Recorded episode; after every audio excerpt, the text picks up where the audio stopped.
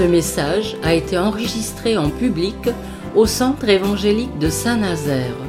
Prédicateur, pasteur Alain Ouvrard. Toute l'équipe vous souhaite une bonne écoute.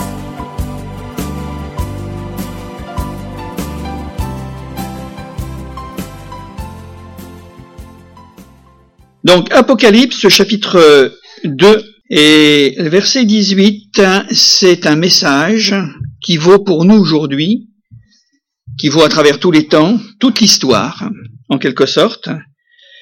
Alors, je vais lire et puis ensuite nous passerons aux, commentaires. Écris à l'ange de l'église de Thyatire. Alors, c'est une ville qui se trouve en Turquie, entre euh, dans la région de, de Pergame, hein, euh, dans le nord, nord-ouest. Et euh, il y a aussi un personnage qui euh, ressort de cette ville, c'est Lydie. Vous savez, elle était marchande de pourpre, parce que c'était une ville qui se particularisait justement dans les teintures. Voilà, alors comme ça vous savez tout, hein, j'ai plus rien à vous dire. Voilà, tire. Voilà. Voici ce que dit le Fils de Dieu, celui qui a les yeux comme une flamme de feu et dont les pieds sont semblables à de l'airain ardent. Je connais tes œuvres, ton amour, ta foi, ton fidèle service, ta constance et tes dernières œuvres plus nombreuses que les premières.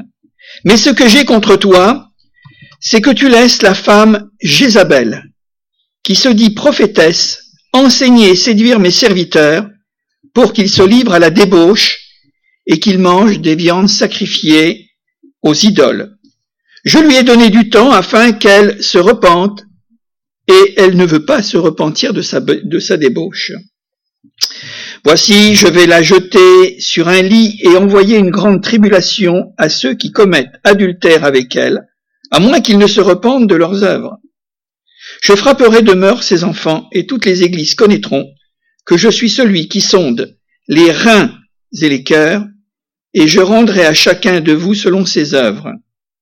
À vous, à tous les autres de Thyatire, qui ne reçoivent pas cette doctrine, et qui n'ont pas connu les profondeurs de Satan comme il les appelle, je vous dis, je ne mets pas sur vous d'autres fardeaux, seulement ce que vous avez, retenez-les jusqu'à ce que je vienne. À celui qui vaincra et qui gardera jusqu'à la fin mes œuvres, je donnerai autorité sur les nations. Il les pètera avec une verge de fer, comme on brise les vases d'argile, ainsi que moi-même j'en ai reçu le pouvoir de mon Père. Et je lui donnerai l'étoile du matin. Que celui qui a des oreilles entende ce que l'Esprit dit aux églises. Je commencerai par ceci, c'est qu'il y a dans le livre de l'Apocalypse sept messages, sept lettres, on peut dire cela de cette manière, sept messages destinés aux chrétiens, à l'Église chrétienne. Et je vous l'ai dit tout à l'heure, eh bien, ça vaut, cette réflexion vaut pour nous, pour que nous gardions la foi, que nous restions sur, euh, eh bien là, euh, celui qui est Sauveur et Seigneur, dans travers sa parole qu'il nous communique, et que nous puissions lui rester fidèles. J'aimerais justement euh, faire une approche ou jeter un regard ou une approche qui restera relative. Parce que je ne voudrais pas parler d'une manière absolue. Quand on touche à l'Apocalypse, on ne peut pas dire c'est ça et c'est pas autre chose. Parce qu'il y a naturellement, euh, en effet, le déroulement des prophéties, et puis il y a cette révélation que Dieu nous donne, mais qui peut dire le jour, l'heure, avec les précisions et en essayant de décoder dans notre actualité ce qu'il pourrait y avoir en disant ben, c'est comme ça, c'est ceci et cela, parce qu'il y en a bien d'autres avant nous, qui ont vécu d'autres temps, qui ont dit c'était ceci et cela, et puis finalement, les choses étaient peut-être un peu différentes. Alors, ça sera une approche et un regard que j'appelle relatif, tout simplement, sur cette échelle, cette échelle historique des temps. Le christianisme existe depuis 21 siècles, vous le savez. Hein. Nous sommes dans le 21e siècle depuis que Jésus est venu, se présentant comme le Messie pour les Juifs et également comme le Sauveur pour tous les hommes, pour nous, qui sommes euh, finalement des hommes et des femmes des nations, eh bien, euh, nous pouvons le mesurer sur une échelle de 21 siècles. C'est l'échelle historique. Parce que ce n'est pas moi qui l'invente, mais c'est parce que notre société, nos sociétés et nos civilisations, notre ère chrétienne, elle est faite avec l'histoire. Et je pense que c'est bien de pouvoir quelquefois euh, juger de la véracité, de de l'authenticité, voire même de l'autorité de la Bible à travers, eh bien, ce que nous rapporte aussi l'histoire. Et c'est pas que des chrétiens. Il y a des athées aussi qui ont mesuré des, historiens, des commentateurs, etc., etc. Alors, je vous le rappelle. Donc, c'est une, un regard relatif. Mais, qui nous parle? La première lettre, c'est elle s'adresse à l'église d'Éphèse. Je vais faire euh, un petit compte-rendu euh, bref, hein, un petit rappel bref. C'est l'église d'Éphèse, vous pourrez la relire euh, à loisir chez vous. On l'appelle l'église primitive ou l'église apostolique. Ça a duré un siècle. Depuis l'ascension de Jésus, les missions extraordinaires des apôtres, guérison, réveil, baptême du Saint-Esprit, des choses formidables qui ont donné l'impulsion au christianisme. Donc, on l'appelle l'église apostolique parce que c'est l'église des apôtres, l'église première, premier siècle. Ensuite, il y a une deuxième lettre qui est écrite à destination des chrétiens de l'église de Smyrne. Aujourd'hui, c'est une grande ville, ça s'appelle Izmir, si vous connaissez en Turquie. Et la ville de Smyrne, à l'époque, son nom d'antiquité, c'est une église martyrisée. On peut dire que c'est l'église des martyrs et des grandes persécutions, et ça durait à peu près deux siècles et demi, en gros. Voilà. Donc ça nous donne une situation un petit peu, c'est ce qu'on a appris à l'école, hein, les martyrs, les arènes, les bêtes sauvages, etc., enfin les fauves, et les chrétiens qui étaient au milieu pour être dévorés parce qu'ils faisaient foi finalement dans un Dieu qui n'était pas le Dieu qui était reconnu par l'Empire romain, au contraire, hein. c'était véritablement quelque chose qui était abominable pour, euh, eh bien, euh, là, euh, l'Empire. Donc, Église martyrisée, Église persécutée. Troisième point, troisième lettre, c'est l'Église de Pergame. C'est l'Église mondanisée. Et cette Église mondanisée a duré à peu près six siècles. C'est-à-dire à partir du moment où l'Église persécutée n'a plus été persécutée parce que l'empereur Constantin, empereur à Rome, a décidé de se faire de l'Église chrétienne, du christianisme, une alliée plutôt que de la persécuter, alors à ce moment-là, les donnes ont changé. Les chrétiens n'étaient plus persécutés, ils vont se retrouver dans une position favorable, ils vont s'enrichir, ils vont véritablement vivre des choses qu'ils n'avaient jamais connues auparavant. Et c'est là où commence la régression en quelque sorte. Voilà, ils vont commencer à baisser les bras en disant, bah, puisque maintenant nous sommes tranquilles, nous allons tout simplement vivre ce que le monde nous offre et d'en profiter, c'est très bien, on va servir Dieu, mais plus de soucis. C'est l'Église mondanisée et cet édit de Constantin a eu lieu vers euh, l'an 313. Et nous voyons que l'Église est partie dans cette direction. Et puis, ce que nous allons voir aujourd'hui, c'est l'Église de Thyatire, une époque qui a duré à peu près cinq siècles, à partir du haut Moyen Âge jusqu'à eh bien, la Renaissance, en réalité. On peut dire cela comme ça, c'est bon an, mal an. Hein.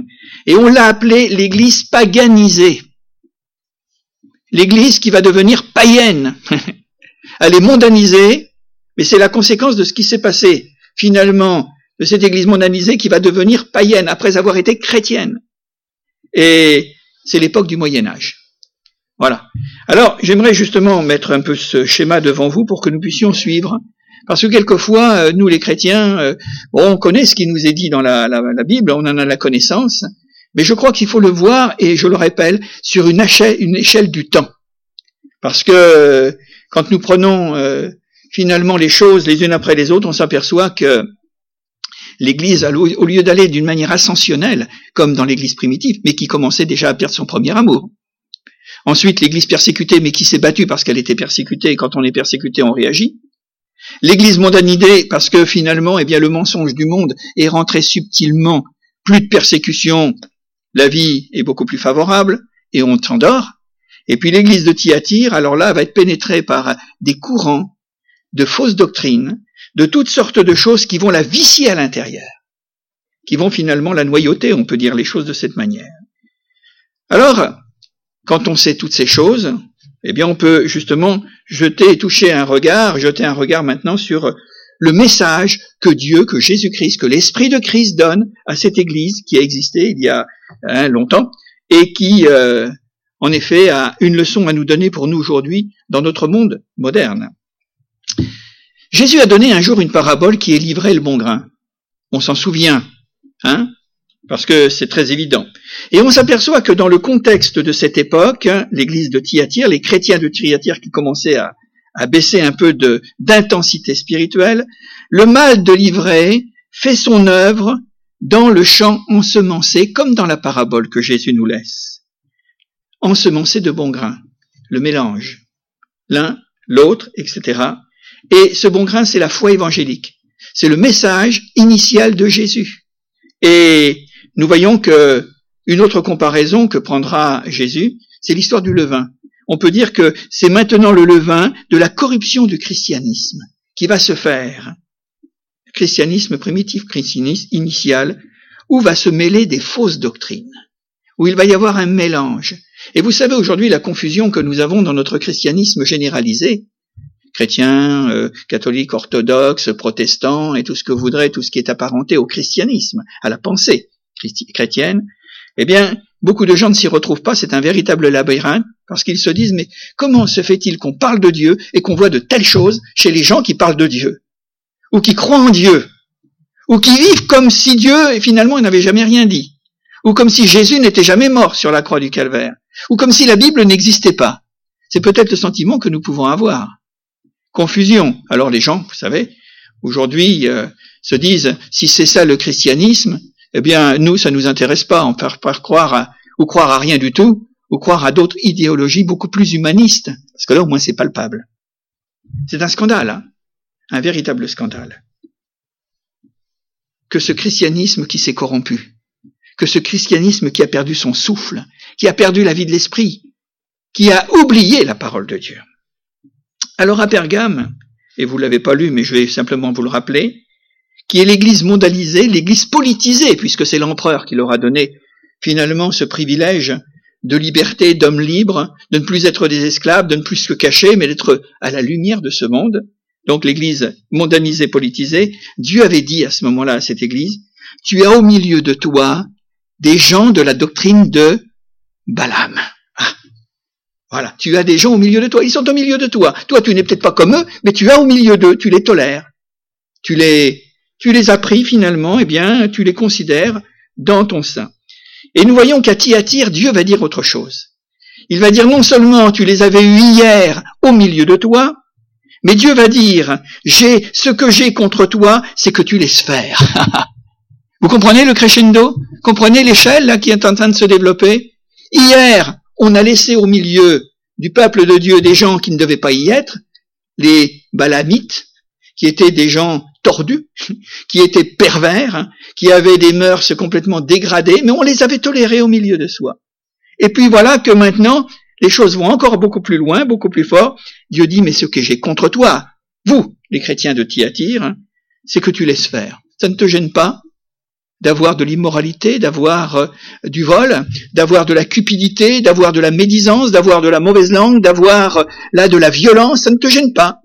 Et tu laisses faire il y a un développement insidieux qui va finalement faire de cette belle église de Jésus-Christ, avec euh, dans sa sainteté, dans sa pureté, dans son intégrité morale, spirituelle, une église qui va dégrader.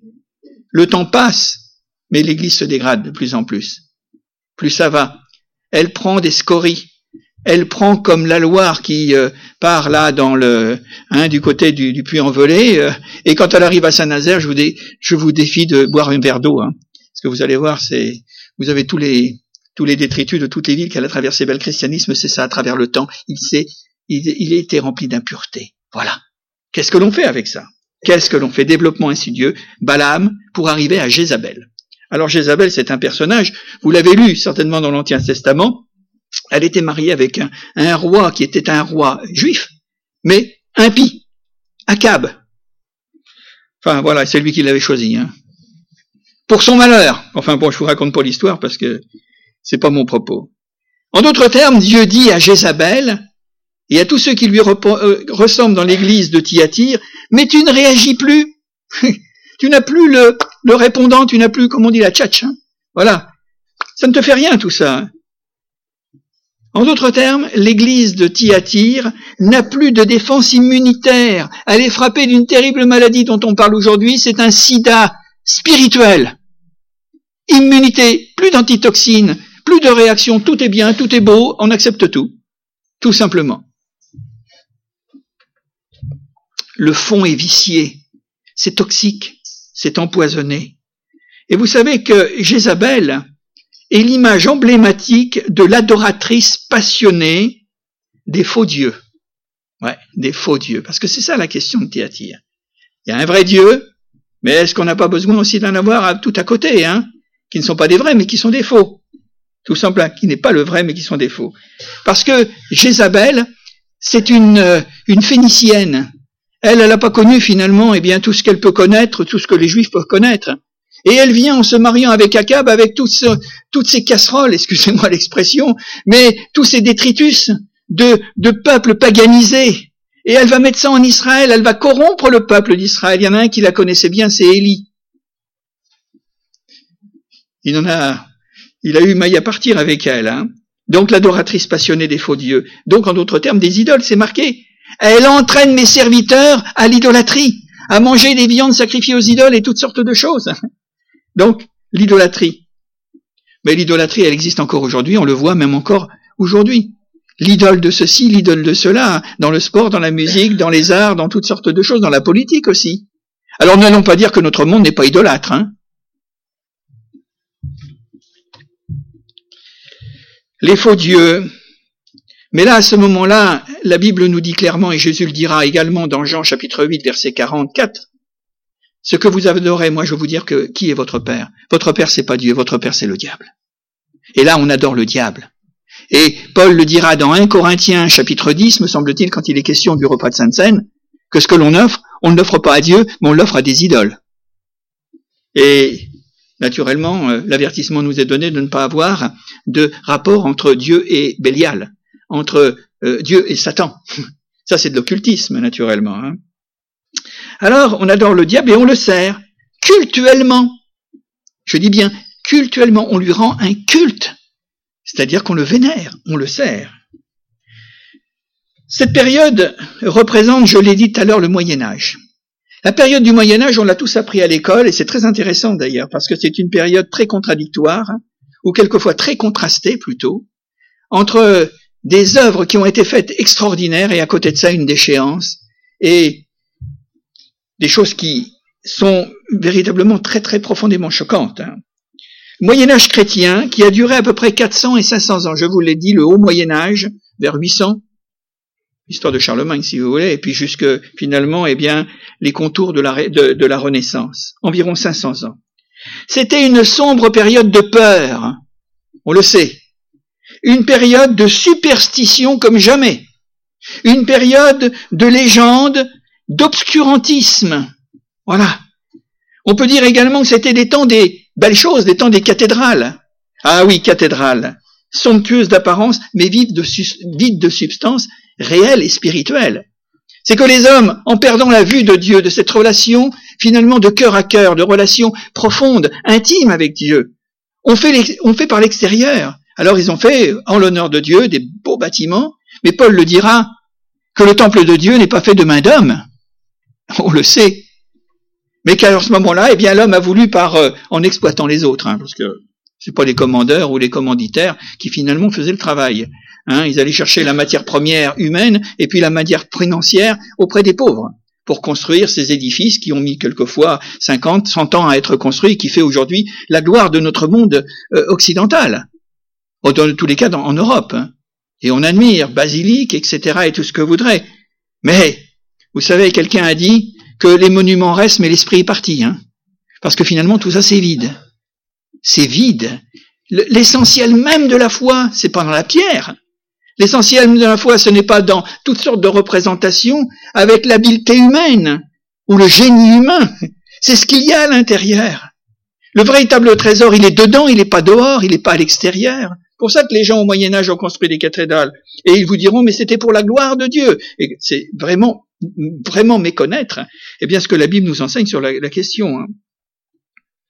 Alors, le christianisme de cette époque, comme les époques précédente, va perdre peu à peu de sa force de l'esprit, la force spirituelle, pour faire place à des croyances en contradiction et en opposition avec le message évangélique. La Bible est fermée. Comme si Jésus n'avait jamais parlé, comme si Dieu ne s'était jamais adressé au monde. D'ailleurs, le drame, on le verra d'ici quelque temps, c'est que on va confisquer finalement ce que Dieu a dit.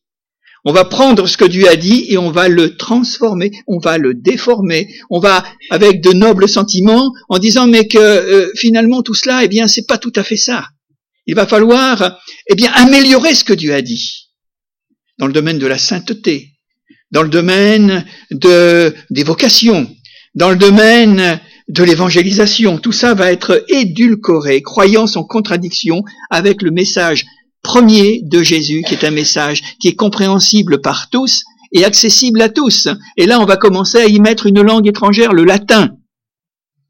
Moi, j'en perds mon latin, hein, je vous le dis franchement. Comme si finalement, eh bien, ce que les gens avaient besoin, c'est de comprendre le message de l'évangile en langue verniculaire. Voilà, verniculaire, excusez-moi. C'est-à-dire la langue du pays. Ce qui viendra avec le Gutenberg en quelque sorte. Hein. Mais il faudra attendre 1500 ans après. C'est pas venu tout de suite. Hein. Alors on a renfermé les choses. Parce que le culte, le vrai culte que Jésus nous a donné, comme il l'annoncera à la Samaritaine, mes vrais adorateurs, ce sont ceux qui m'adorent en esprit et en vérité, et non pas en apparence. Ce peuple m'honore de lèvres, mais son cœur est éloigné de moi, dira Jésus. À cette même époque, le christianisme se trouve engagé dans tous les conflits guerriers, territoriaux, sanglants de son temps. Parce que cette église mondanisée, cette église paganisée, va prendre l'ascendant sur le monde, sur les rois, sur les princes. Il va y avoir partie mêlée. Ils vont être finalement, eh bien, main dans la main pour conquérir avec le prétexte d'évangéliser le monde, mais pas avec euh, l'évangile, mais avec l'épée, le glaive. Et là, c'est aussi l'histoire qui nous le rapporte. Hein. Elle va être dans tous les, tous les positionnements stratégiques en quelque sorte. On ne fera plus la différence.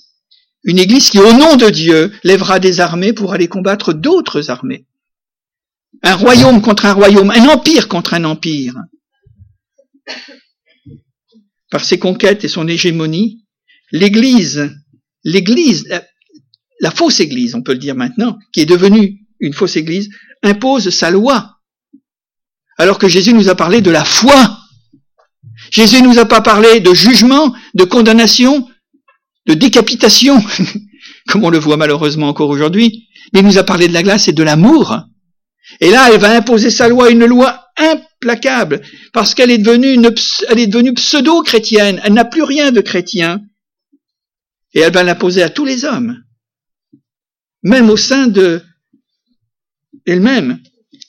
Et puis cette Église également, il faut le dire, elle va s'enrichir impunément, honteusement, bien sûr à la faveur de ses conquêtes, des trésors qu'elle va amasser, et quelle impudence lorsque l'on voit l'humilité et la modestie de Jésus qui n'avait pas un lieu où reposer sa tête.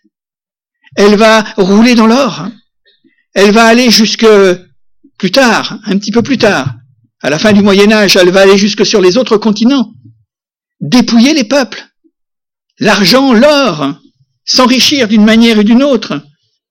On est loin de la crèche ou de l'étape de Bethléem. On est loin des simples maisons où Jésus trouver accueil et hospitaliser, hospitalité, pardon. Et cette église-là va régner en maîtresse du monde. Je dis bien maîtresse, parce que si l'on remet les choses en place, la parole de Dieu nous dit qu'il y a Christ l'époux et l'église l'épouse. La fiancée l'épouse. Mais une maîtresse, c'est pas une épouse. Hein. C'est celle qui est à côté. Hein. C'est celle qui, finalement, eh bien, fait rêver c'est celle qui endort, c'est celle qui séduit. Et l'Église est devenue la maîtresse du monde. Et elle éblouit de mille feux par ses grands messes apostates. Les grands rassemblements existent encore aujourd'hui. Je ne suis pas en train de faire de l'anticatholicisme ou de l'antiprotestantisme ou l'anti, euh, ce que vous voudrez, euh, primaire. Mais ce sont des choses que nous voyons. Et il y a des millions et des millions de gens qui disent Amen. Parce qu'ils ne connaissent pas autre chose. Parce que nous avons un devoir, nous, de donner et de faire connaître la parole de Dieu, de faire connaître la Bible, et surtout l'Évangile et Jésus-Christ. Et c'est à ce monde-là, d'ailleurs. Oui. Elle va éblouir par ses rassemblements, par ses grands-mères, je l'ai dit, hein, qui témoignent de son adultère spirituel. Il est question d'adultère. Elle conduit mes serviteurs à commettre adultère. On l'a le mot. À noter également une autre chose qui est dit dans, ce que nous avons lu. Isabelle se dit prophétesse. Non seulement elle est maîtresse, mais elle est prophétesse. Prophétesse de mensonges, puisque ça lui est reproché et des mensonges qu'elle propose, qu'elle impose comme vérité, comme vérité absolue, divine, donnée en pâture au peuple ignorant de l'époque, mais il y a encore beaucoup d'ignorants sur la connaissance biblique aujourd'hui, hein, au peuple ignorant privé de la connaissance de la parole de Dieu. Eh oui. Et pendant des siècles et des siècles, les autorités religieuses mondaines, on peut les appeler comme ça, ont confisqué l'écriture sainte, ou la Bible, ou les évangiles, parce qu'il fallait pour pouvoir comprendre qu'il y ait véritablement des gens qui soient autorisés à nous l'expliquer. Alors bien sûr, les gens ne savaient pas tous lire. On a fait toutes sortes de choses pour... Mais attention, il ne fallait pas jeter ses regards, c'était un livre maudit. La Bible était le livre du diable. C'est ce qu'on a reproché aux protestants de la Réforme d'ailleurs. Hein c'est pour ça qu'on l'a brûlée. Elle était mise à l'index. Mais comment voulez-vous que les gens sachent si on leur enlève le savoir? L'origine de leur savoir La parole de Dieu, la Bible, l'Évangile, Jésus-Christ tout simplement. Alors on l'a confisqué cela. Et nous voyons que émerge en ce temps-là, et j'en arrive finalement par quelques détails maintenant, va émerger dans cette période-là des légendes pieuses, des légendes superstitieuses, des histoires miraculeuses, semi-païennes, des apparitions des saints que l'on va prier, que l'on va adorer, les terreurs de l'enfer que l'on va brandir, le ciel qu'il faut acheter, les indulgences, le culte des morts, le purgatoire, le célibat des prêtres, on en parle encore aujourd'hui, hein, la papauté, les messes eucharistiques, alors que Jésus nous a demandé de célébrer la Sainte Seine. Eucharistique quasi magique, puisque quand le prêtre fait descendre finalement le corps de Christ dans l'hostie, c'est un acte magique. Jésus est mort une fois pour toutes, c'est pas la peine de le crucifier tous les jours. Hein. l'adoration et la vénération de la Vierge comme la reine du ciel. Jérémie le dénonce dans son livre, dans la déviation des Juifs qui commençaient à faire des offrandes à la reine du ciel. Aujourd'hui, dans certains millions, on l'appelle encore la reine du ciel. On lui donne tous les attributs que l'on enlève à Jésus pour le lui donner à elle. Mais c'est Jésus qui est mort à la croix, c'est lui le rédempteur, c'est lui le seul médiateur entre Dieu et les hommes. Euh, je m'emporte, hein non, non, je reste calme, croyez bien. Parce que j'étais un ancien et j'ai découvert en Jésus-Christ les merveilles de l'amour de Dieu. Et moi, je voudrais dire à tous ceux qui sont encore peut-être dans cette situation que nous prions pour eux et notre seul désir, comme Paul le dira par rapport aux Juifs, eh bien qu'ils véritablement se convertissent sous l'action du Saint-Esprit à la connaissance de la parole. Je me calme. Ouais, l'adoration de la Vierge, de tous les autres, d'une manière ou d'une autre. Le seul médiateur, c'est Jésus-Christ. Il n'y a qu'un seul médiateur entre Dieu et les hommes, c'est Jésus-Christ fait homme. Et il n'y en a pas d'autre.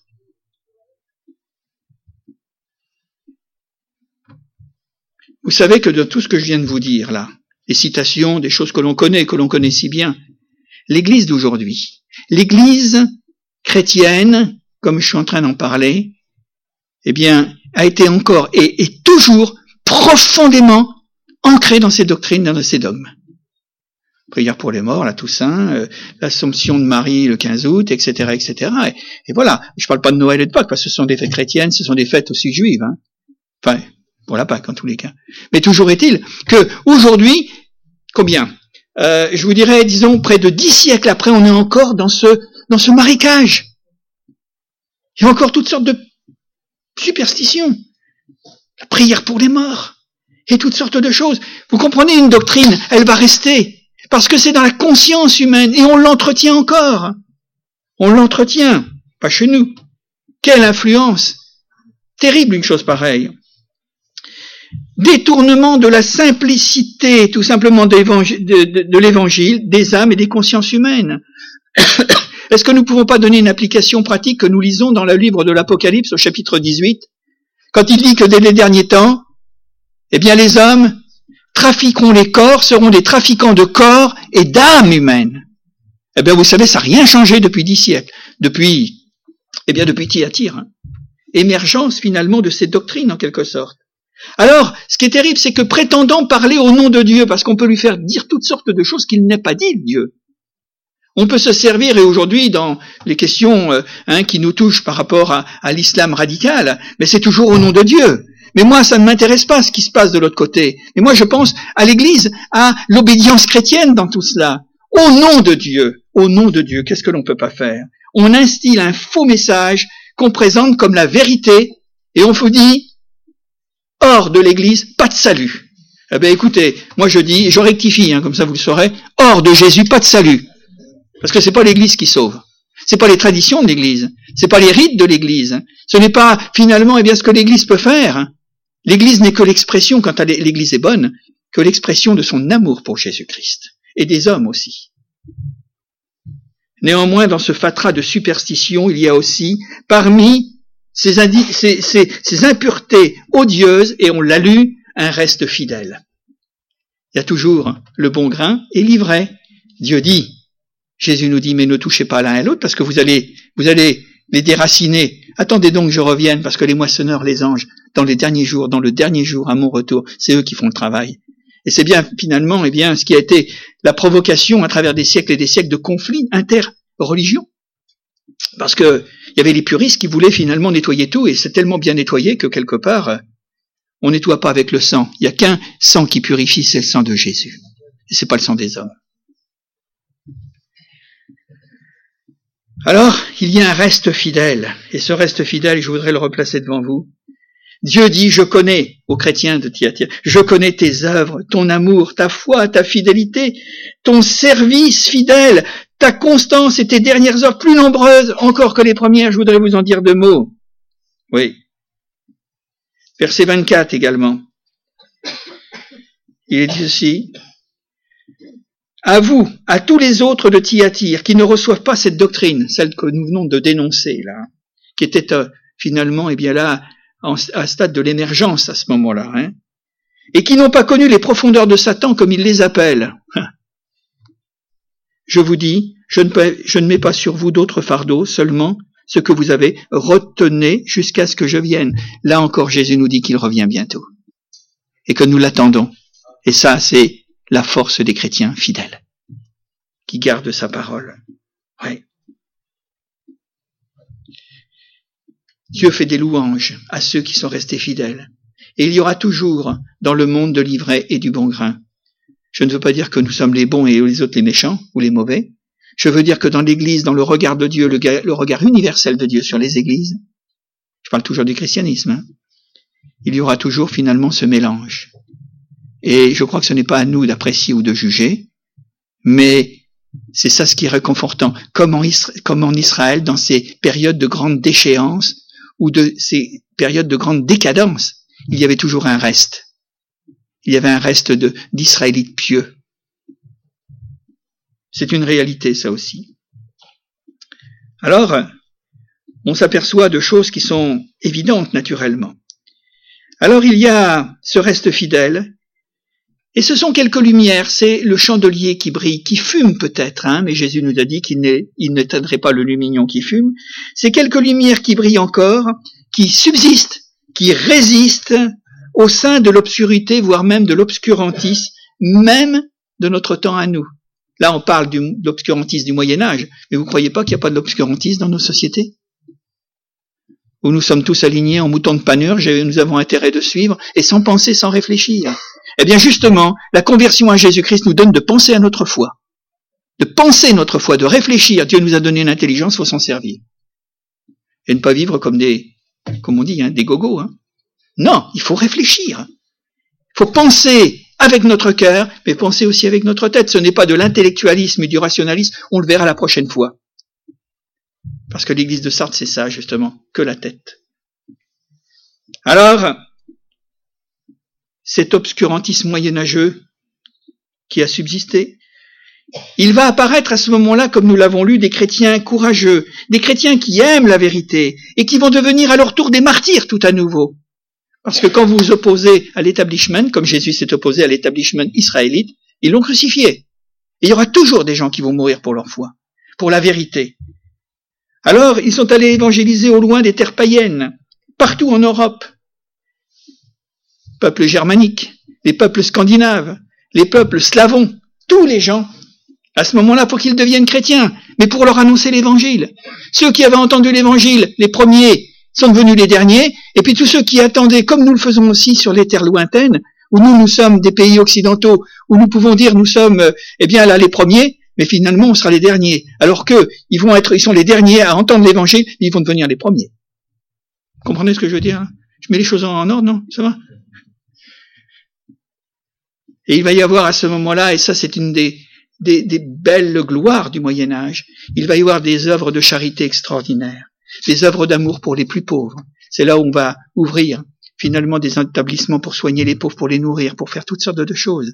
Ça, ça reste aussi, eh bien, le côté positif du Moyen Âge. Ouais. Les laisser pour compte les miséreux. Et ce christianisme du Moyen Âge a été frappé d'épidémies. pour cause. La peste noire, etc., etc. La moitié de l'Europe va, partir décimée. Hein. Des épidémies dévastatrices des terreurs et des guerres sans fin. Nous, on en a une chez nous avec les Anglais. Cent ans. Vous on est compte? Ça fait pas mal, hein? Bon, c'était pas la guerre tous les jours, hein Mais bon, euh, on prenait le temps, on prenait le thé ensemble de temps en temps, hein Terreur et guerre sans fin.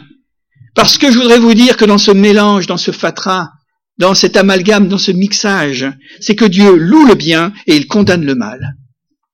Et nous l'avons vu dans le texte. Dieu dénonce le mal et il loue le bien pour preuve. 20, il nous est dit tout simplement, cette euh, parole, verset 20, mais ce que j'ai contre toi, on l'a lu là, tout ça, et je vais un peu plus loin. Je lui ai donné du temps, dira-t-il à Jézabel, afin qu'elle se repente, mais elle ne veut pas se repentir de sa débauche. Voici, je vais la jeter sur un lit, envoyer une grande tribulation à ceux qui commettent adultère avec elle. Hein à moins qu'ils ne se repentent de leurs œuvres. Je frapperai de mort ces enfants et toutes les églises connaîtront que je suis celui qui sonde les reins et les cœurs et je rendrai à chacun selon ses œuvres. Ah, il y a quelque chose d'intéressant. Parce que l'épreuve va tomber sur cette église de Thyatire et de son état d'esprit. Cette église chrétienne du Moyen Âge, l'épreuve va tomber sur elle, elle qui a tant éprouvé, qui a tant affligé et persécuté les autres, à travers ces victimes innocentes, ou ces victimes innocentes et ignorantes, parce qu'on ne leur a pas donné la connaissance. Le tour maintenant, finalement, va changer. Il est dit, du temps, je lui ai donné du temps pour se repentir. Elle ne veut pas se repentir. Est-ce qu'aujourd'hui, nos églises, protestantistes y compris, nous avons réfléchi que nous avons peut-être, peut-être plus le souffle de l'esprit que ces hommes des premiers temps du protestantisme avait. Hein. Eh, ils passaient au bûcher, ils passaient en prison, ils étaient persécutés, on brûlait euh, leur Bible, on, on, séparait les familles, on mettait leurs enfants pour qu'ils se convertissent au catholicisme dans des, dans des monastères, toutes sortes de choses. Qu'est-ce que le protestantisme aujourd'hui?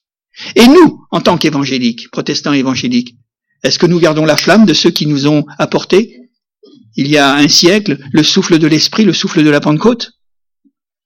La question elle est là, hein, parce qu'elle est pour tout le monde. Hein. Ouais, ils ne veulent pas se repentir. Alors je, je vais la jeter sur un lit. Une grande tribulation va la frapper. Et je frapperai aussi ses enfants de mort. Et toutes les églises, c'est au pluriel. Dieu n'a pas une église. C'est au pluriel. toutes les églises connaîtront que je suis le Sauveur et que je suis le Seigneur. L'histoire nous l'apprend et je vais bientôt finir.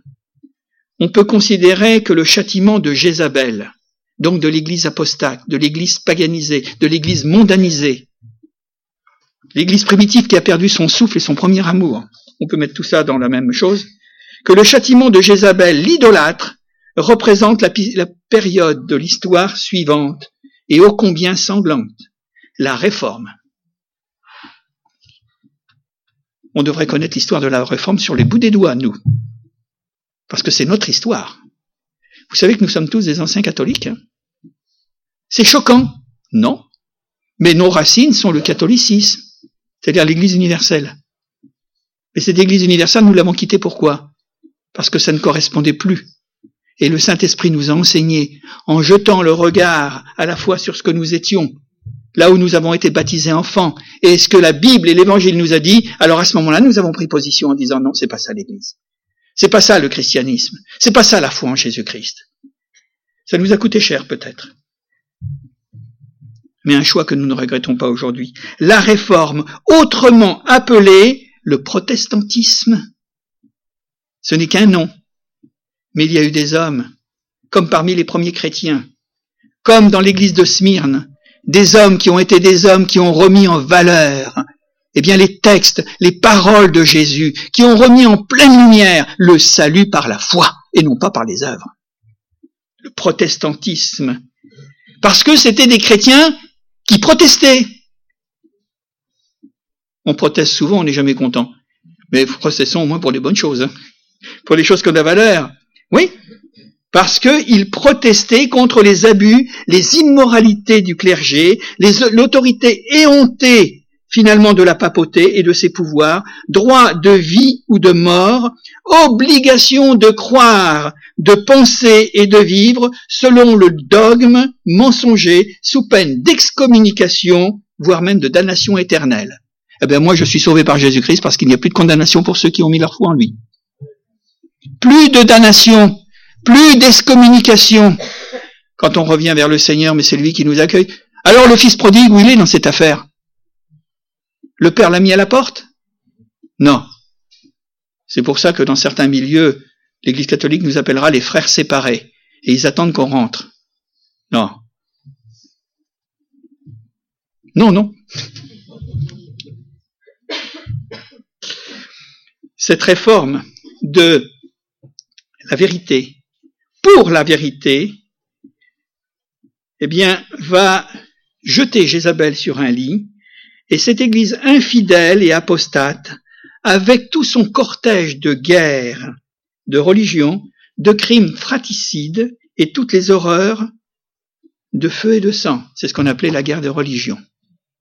Eh oui. Vous savez combien ça a duré À peu près trois siècles en France. Mais il n'y a pas que la France, hein pas que la France, l'Angleterre a connu avec euh, sa réforme euh, là euh, anglicane, et puis en Allemagne et en Suisse et partout. C'était terrible, hein, l'Europe, la vieille Europe dont on parle. Eh oui, c'était du feu et du sang. Et pourquoi mourrait-on Tout simplement pour garder cette intégrité de la foi, de notre foi, dans la personne de Jésus et dans ce qu'il nous a dit, c'est-à-dire l'Évangile. Tout simplement. Hein. Eh oui. Aujourd'hui, nous sommes au bénéfice, à cause de la Révolution française, finalement d'une liberté de conscience. C'est marqué en gros. Hein. Personne ne doit être incrété, incrété, inquiété pour finalement eh bien l'exercice du culte de sa conscience. C'est pas mal hein, ça. Et vous savez qu'à l'origine de, la Déclaration des droits de l'homme, il y avait deux ou trois pasteurs qui étaient ici de la persécution dans les Cévennes. Antoine Cour, puis il y en avait encore deux ou trois autres dont je n'ai pas la mémoire immédiate à vous citer, mais qui ont fait voter cela. Et c'était pas seulement pour eux les protestants, mais c'était pour toutes les religions et toutes les croyances. Que l'on soit protestant, que l'on soit le grand dilemme à cette époque, c'était protestant catholique, naturellement. Mais c'était quelque chose. Alors aujourd'hui, bien, ce que je dis, si ceux qui ont véritablement souffert mille morts pour nous donner la liberté, revenez et voyez ce que peut représenter aujourd'hui ceux qu'ils nous ont légué l'héritage de la foi en Jésus-Christ, ils seraient peut-être certainement surpris de voir combien nous laissons faire. nous avons abandonné. Chacun est libre de sa conscience, chacun est libre de sa liberté. Il peut choisir comme il veut.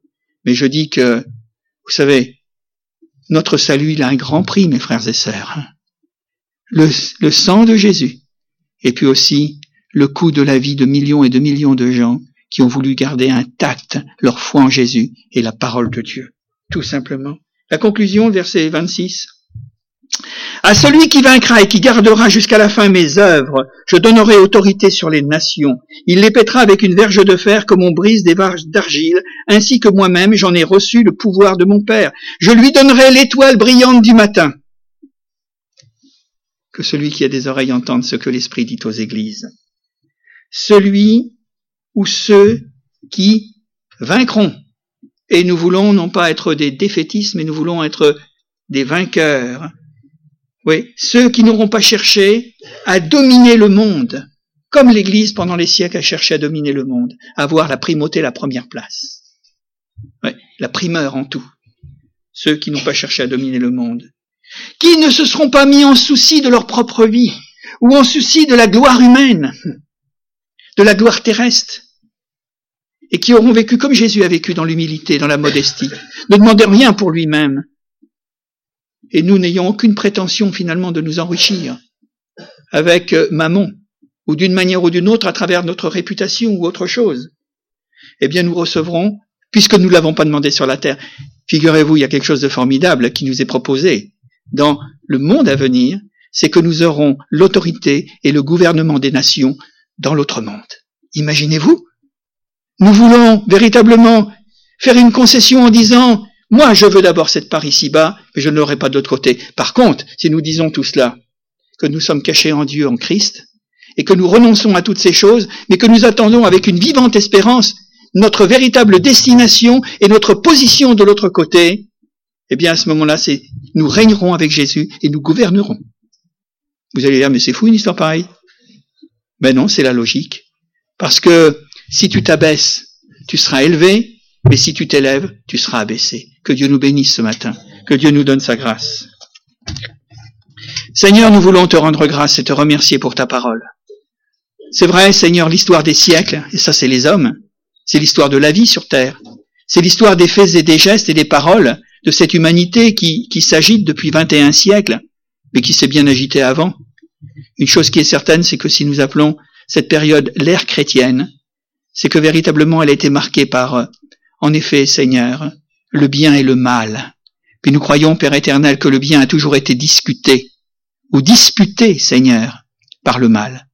Mais nous voulons croire, Père éternel, que le jour où Jésus est venu dans notre vie, tu nous as donné de faire la différence entre le pur et l'impur, entre le moral et l'immoral, en à travers la folie et la, et la sagesse, en travers, Seigneur, les comparaisons que nous pouvons faire d'une façon ou d'une autre, parce qu'elles sont illimitées, mais nous voulons te demander dans ta bonté, dans ta fidélité, que tu nous donnes d'être de ceux qui attirent, eh bien, Seigneur, n'ont pas fléchi les genoux devant la séduction, devant l'ambition, devant la prétention à dominer, à gouverner et à placer leur autorité dans un monde, Seigneur, qui n'est pas le monde de Dieu, mais qui est le monde du diable, qui est le monde du malin, qui est le monde du sang et du feu, qui est le monde des querelles, des divisions, Seigneur.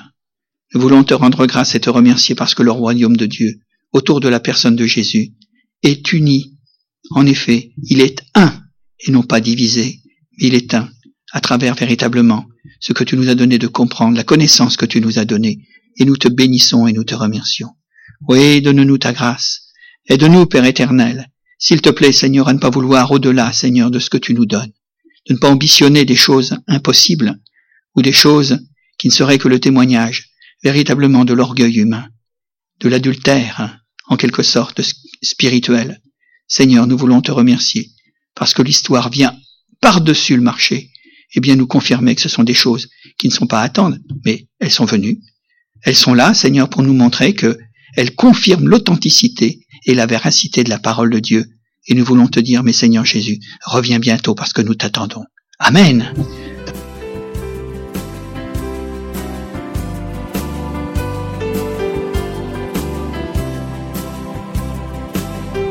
pour écouter d'autres messages audio ou vidéo, retrouvez-nous sur www.add-saint-nazaire.fr.